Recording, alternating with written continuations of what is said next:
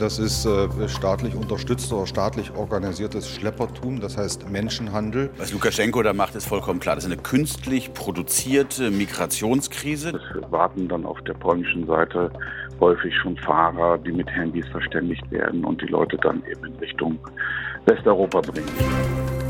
News Junkies. Was du heute wissen musst. Ein Info-Radio-Podcast.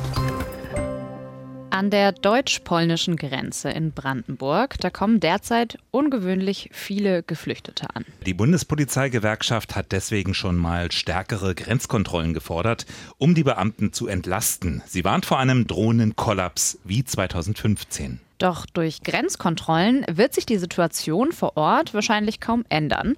Denn das Problem, das ist größer. Der belarussische Machthaber Lukaschenko soll die neue Fluchtbewegung bewusst provozieren, um die EU unter Druck zu setzen. Der brandenburgische Innenminister, der spricht von Menschenhandel. Wir schauen heute an die deutsch-polnische Grenze. Wie sieht es dort aktuell aus? Und wir schauen uns an, was passiert da gerade zwischen Deutschland, Polen, der EU und Belarus. Viele offene Fragen. Wir finden da hoffentlich ein paar Antworten. Die News Junkies, das sind heute Ann-Christine Schenden und Martin Spiller. Hallo. Hi. Wir starten die heutige Folge mal in Eisenhüttenstadt. Diese ehemalige Planstadt, die liegt am Oder-Spree-Kanal südlich von Frankfurt-Oder. Und direkt an der polnischen Grenze. Mhm, und daher kommen in Eisenhüttenstadt seit einigen Wochen besonders viele Geflüchtete an. Im August waren es noch um die 300, letzten Monat dann über 1500. Und für Oktober, da erwartet die Bundespolizei mehr als 3000 Menschen, die alle über die deutsch-polnische Grenze wollen. Häufig kommen die Menschen aus Irak, Syrien oder dem Jemen und meistens haben sie einen ja, komplexen Weg hinter sich. Mit Charterflugzeugen kommen sie meistens in Belarus an. Dort werden sie dann weiter nach Polen geleitet und von da aus geht es dann oft nach Deutschland oder in andere EU-Länder. Wie genau dieser Weg abläuft, was dahinter steckt, dazu klären wir später noch ein paar Sachen. Erstmal schauen wir uns die Situation in Eisenhüttenstadt genauer an, dicht an der Grenze zu Polen. Wie gesagt, in den letzten Monaten kamen meist nur einige hundert Menschen dort an. Jetzt also dieser sprunghafte Anstieg.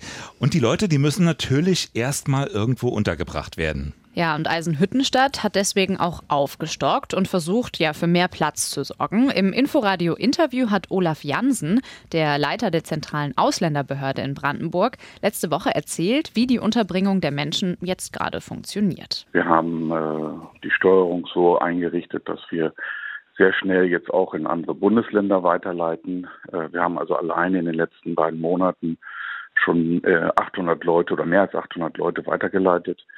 Das Verteilsystem funktioniert gut. Auch übrigens das Verteilsystem innerhalb Brandenburgs für Kommunen.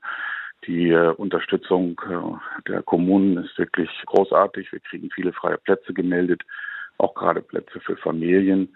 Das war nicht immer so, aber das läuft eigentlich sehr gut. Und dadurch können wir auch relativ zügig in die Kommunen weiterverteilen. Das hört sich in Eisenhüttenstadt zumindest jetzt noch relativ unproblematisch und auch gut organisiert an. An anderen Stellen in Brandenburg, da wird es teilweise schon ein bisschen eng und deshalb sollen die Geflüchteten auch in andere Kommunen untergebracht werden oder eben auch in anderen Bundesländern. Jetzt also der Appell der Bundespolizeigewerkschaft, die Warnung vor einem explosionsartigen Anstieg der Geflüchteten und vor einem Kollaps ähnlich wie 2015. Ja, das klingt rhetorisch erstmal viel heftiger als jetzt zum Beispiel das, was wir von Olaf Jansen gehört haben, da in mhm. Eisenhüttenstadt. Die Bundespolizeigewerkschaft, die fordert temporäre Grenzkontrollen, hast du ja gerade gesagt. Denn aktuell sei es nicht absehbar, wie rasant sich die Zahl der Menschen, die über die deutsch-polnische Grenze wollen, noch entwickeln wird. Die Bundespolizei will auf jeden Fall vorbereitet sein. Karl Kopp, Europareferent von Pro Asyl, der hat heute bei uns im Inforadio allerdings vor Panikmache gewarnt. Es ist also keine dramatische Lage, sondern es ist eine Lage, wo man mit Menschenwürde und Anstand äh, die, die, Leute aufnehmen sollte. Das geschieht, denke ich, auch in Brandenburg. Ich habe jetzt nur gehört, dass auch Kommunen sagen, sie sind bereit, Familien aufzunehmen, dass man sich darum kümmert, dass die Leute schneller verteilt werden. Das ist ja nur ein, ein Flaschenhals, aber durch die Verteilung sind alle Bundesländer betroffen. So, die Zahl der ankommenden Geflüchteten, die ist aktuell noch ziemlich ja, überschaubar, sagt Karl Kopp. Die Unterbringung, die ist also zu managen, aber das könnte sich eben alles noch etwas verschärfen. Und dann kommt noch ein anderes Problem hinzu, denn nicht wenige der Geflüchteten, die seien Corona-positiv und müssten erstmal in Quarantäne. Die Bundespolizeigewerkschaft will ihre Beamten mit den Grenzkontrollen also auch vor Ansteckung schützen.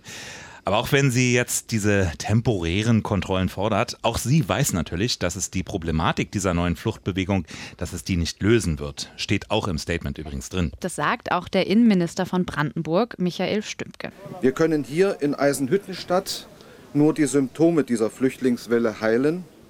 Die Ursache sitzt in Minsk und muss gestoppt werden. Der eigentliche Konflikt, dessen Ausläufer wir jetzt an der deutsch-polnischen Grenze sehen, der wird also an anderer Stelle befeuert, jenseits der Grenze.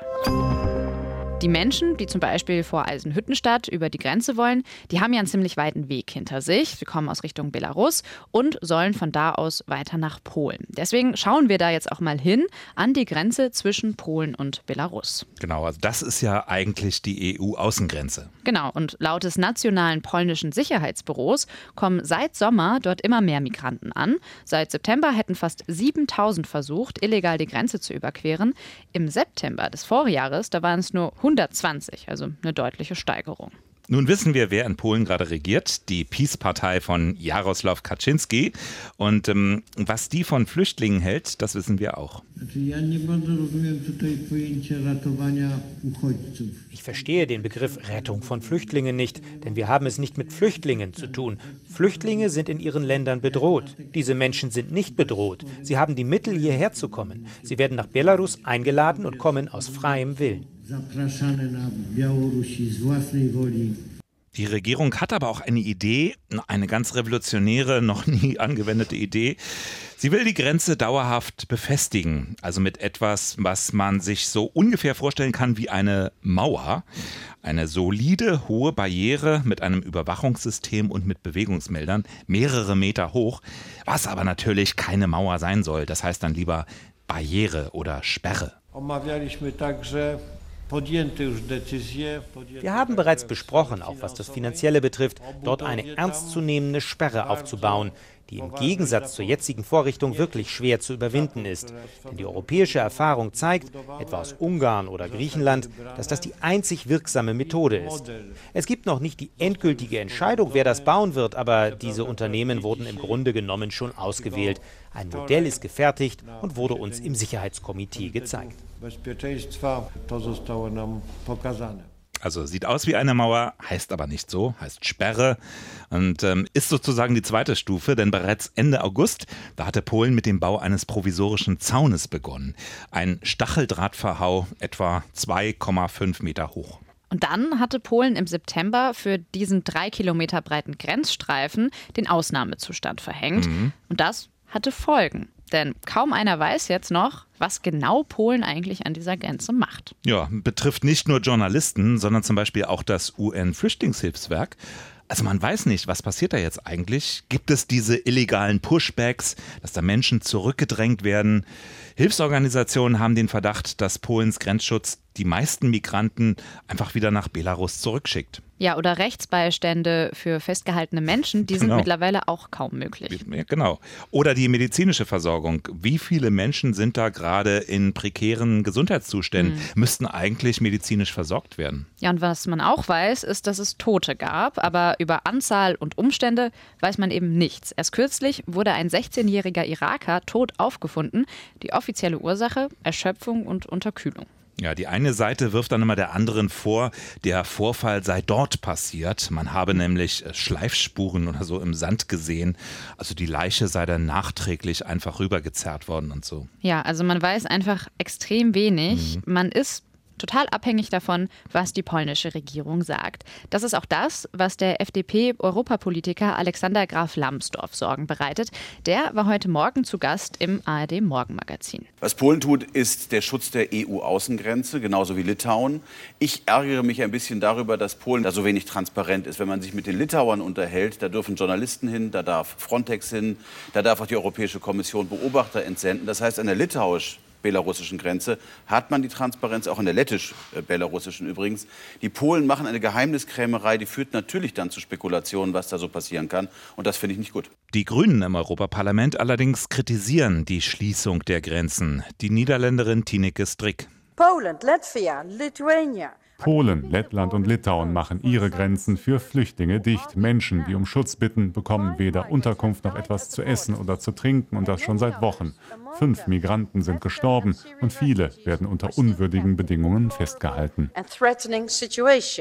Ja, und zumindest in Polen, das scheint sich jetzt auch so ein bisschen was zumindest durch die Fernsehbilder zu verändern. Vor allem die Bilder geflüchteter Kinder haben in Polen eine regelrechte Welle der Hilfsbereitschaft ausgelöst. Agatha Feric engagiert sich in einer Hilfsorganisation und sie berichtet. Die Darstellung der Regierung dieser Menschen als Gefahr fiel zeitlich zusammen mit Bildern von Kindern, die im Wald ausgesetzt wurden. Das war ein starkes Symbol, dass die Wahrheit ganz anders ist. Sehr viele Anrufende bei uns sind Mütter mit Kindern, die man im Hintergrund hört und die sich besonders angesprochen fühlen. Ja, allerdings sei das jetzt nicht unbedingt repräsentativ für die gesamte polnische Gesellschaft. Das sagt der Sozialwissenschaftler Michał Bilewicz. Die polnische Gesellschaft ist sehr tief gespalten und ein wesentlicher Teil, wenn nicht eine Mehrheit, bleibt ziemlich gleichgültig gegenüber den Bildern, die wir an der Grenze sehen. Die Schuld an der Situation sieht die Peace-Partei in Belarus und dort bei Machthaber Lukaschenko. Der bringe Migranten in organisierter Form aus Krisenregionen direkt an die EU-Außengrenze. Mit der Meinung steht er allerdings nicht alleine. Auch die EU vermutet, dass die belarussischen Behörden die Migranten gezielt ins Land holen und an die Grenzen zu den östlichen EU-Staaten schleusen. Neben Polen beklagen auch Litauen und Lettland die vermehrte Ankunft von Migrantinnen und Migranten an ihren Grenzen zu Belarus. Noch einmal Alexander Graf Lambsdorff. Was Lukaschenko da macht, ist vollkommen klar. Das ist eine künstlich produzierte Migrationskrise. Die gäbe es nicht, wenn nicht Lukaschenko seine Flugzeuge losschicken würde und die Menschen unter Vorspiegelung völlig falscher Hoffnungen nach äh, Minsk locken würde und von dort aus an die Grenze bringen. Also mit anderen Worten, es ist eine künstliche Krise, die hier von Lukaschenko absichtlich herbeigeführt wird. Jetzt bleibt halt die Frage, warum macht Lukaschenko hm. das? Tja, also die EU, die geht von einer Vergeltungsaktion aus. Lukaschenko hatte nämlich schon Ende Mai angekündigt, Migranten nicht mehr an der Weiterreise in die EU zu hindern. Und zwar als Reaktion auf Sanktionen, auf die verschärften westlichen Sanktionen gegen sein Land nach der umstrittenen Wahl. Mhm. Merkel und der Westen haben ihnen versprochen, dass jeder willkommen ist. Jeder, der aus Afghanistan flieht, wird aufgenommen. Was ist passiert? Durch Belarus gingen mehrere Dutzend oder hunderte Afghanen. Wir können sie alle gar nicht zählen, die der Westen eingeladen hat und aufzunehmen versprach. Zynisch, oder? Klingt ganz Was soll komisch. er machen? Ja. Er selbst ist ja isoliert. Vielleicht will er auch einfach zeigen, ohne mich geht's nicht. So ein bisschen wie Erdogan damals, führte damals ja zum Flüchtlingspakt mit der EU. Also das Ganze ist so ein bisschen so eine Art Racheakt, mhm. um Europa in Schwierigkeiten zu bringen. Auch diesmal ja, ist nicht wirklich zu erwarten, dass Europa sich da auf gemeinsame Linien einigt. Also schwächt Lukaschenko die EU und indem er versucht zu spalten. Und da gibt es jetzt natürlich Rufe nach Konsequenzen, zum Beispiel vom portugiesischen EU-Abgeordneten Pedro Marques. The EU must react die EU muss reagieren und ihre Sanktionen gegen die Verantwortlichen für den organisierten Menschenschmuggel verstärken und ausweiten, auch gegen diejenigen, die für das Überleben des Regimes sorgen. Ja, und trotzdem kann man jetzt aber davon ausgehen, dass weitere Sanktionen diese neue Flüchtlingsbewegung nicht beenden werden. Mhm. Wir sollten vielleicht noch ergänzen, wo die herkommen. Also mhm. die meisten Menschen, die kommen ja aus Syrien, dem Irak, aus Kamerun laut EU-Kommission insgesamt mehr als 6000 seit Anfang des Jahres. Aber nun mhm. fällt euch ja bestimmt auf, Belarus liegt gar nicht so unbedingt direkt auf der Route vom Irak nach Europa. Nicht ganz, ne. Offenbar ist es aber so, dass sich hier ein richtiges Schleusersystem etabliert hat, eben mit staatlicher Unterstützung. Ja, und staatliche Unterstützung, das heißt in dem Fall, die Menschen, die werden aus dem Irak oder Syrien per Charterflugzeug nach Belarus geflogen. Das soll sogar total gut organisiert sein, also teilweise mit Hotelübernachtungen, beim Stopover. Hm. Dann wird ihnen offenbar gesagt, das berichten jedenfalls Migranten, es ginge jetzt weiter nach Deutschland. Ja, und damit werden die Menschen ja irgendwo systematisch falsch informiert. Und das muss gestoppt werden, sagt Alexander Graf Lambsdorff. Ich glaube, dass der nächste Schritt sein muss, tatsächlich dieses Netz zu den Drehkreuzen Moskau, Dubai und Istanbul zu kappen. Dass die Airlines die Leute äh, in Flugzeuge laden, in dem Wissen, die fliegen weiter nach Minsk und haben in Minsk im Grunde nur ein Ziel, nämlich die Grenze zur Europäischen Union. Das muss gekappt werden. Und wenn sich da die Europäische Union darauf einigen würde, mit den Nachbarstaaten, mit den anderen Airlines, diese Gespräche zu führen, dann wäre das ein Fortschritt. Ich hoffe, dass das gelingt. Heute treffen sich die EU-Außenminister in Luxemburg. Da soll es auch um die Rolle der Fluggesellschaften gehen. Mhm. Bundesaußenminister Heiko Maas macht die mitverantwortlich für das Schicksal der Flüchtlinge. Lukaschenko ist nichts anderes als der Chef eines staatlichen Schleuserrings. Und wir sind nicht länger bereit zuzusehen, dass es auch Unternehmen gibt wie Fluggesellschaften, die damit auch noch Geld verdienen, indem sie die Flüchtlinge nach Deutschland oder andere europäische Länder bringen. Die EU will deshalb nun den Druck auf diese Fluggesellschaften erhöhen und Strafmaßnahmen ergreifen. Tatsächlich kamen zuletzt etwas weniger Flüchtlinge an, und zwar nachdem der Irak alle Flüge nach Belarus gestoppt hatte, auch auf Drängen der EU. Also halten wir fest, das Thema Flucht und Migration ist so ein bisschen zurück auf der Agenda der Außenpolitik. Ja, das war vielleicht auch gar nicht so anders zu erwarten. Also, dass das jetzt nach der Schließung der Türkei-Route für immer erledigt ist, das wird ja wahrscheinlich niemand geglaubt haben. Deshalb nur diesmal hatte die EU ja wirklich Zeit, sich auch vorzubereiten, mhm. eine gemeinsame Linie zu finden. Ja, und wo ist die? Was gab's heute noch so? Die FDP hat Ja gesagt. Überraschung. Ja. Die sind jetzt quasi verlobt, ne? Also mhm. SPD, Grüne und FDP. Das Ja der FDP zu Koalitionsverhandlungen, das zeigt, jetzt kann es losgehen. Ähm, schon diese Woche soll es auch soweit sein. Die ersten Gespräche sollen beginnen. Und dann wird mal so richtig verhandelt. Ja, ne? das könnte ja nochmal richtig interessant werden. Mhm. Also paar Eckpunkte kennen wir jetzt schon. Äh, höherer Mindestlohn, Ausbau erneuerbarer Energien. Ja, aber auch zum Beispiel kein Tempolimit, was die Grünen wollten, keine Vermögensteuer, was die SPD wollte, auch die Grünen wollten das. Und natürlich die Frage, wer wird jetzt eigentlich Finanzminister? Ne? Das ist ja ganz schön ja, kompliziert. Wird es jetzt Habeck oder wird es Lindner? Die wollen es beide. Und der Verlierer wird dann Außenminister oder so. also alle Konflikte sind da bestimmt noch nicht aus dem Weg geräumt. Vieles noch offen, wird spannend in den Koalitionsverhandlungen. Wir beobachten das hier in den News Junkies natürlich für euch. Ich habe noch mal eine andere Frage, Martin. Hm? Nutzt du eigentlich äh, TikTok?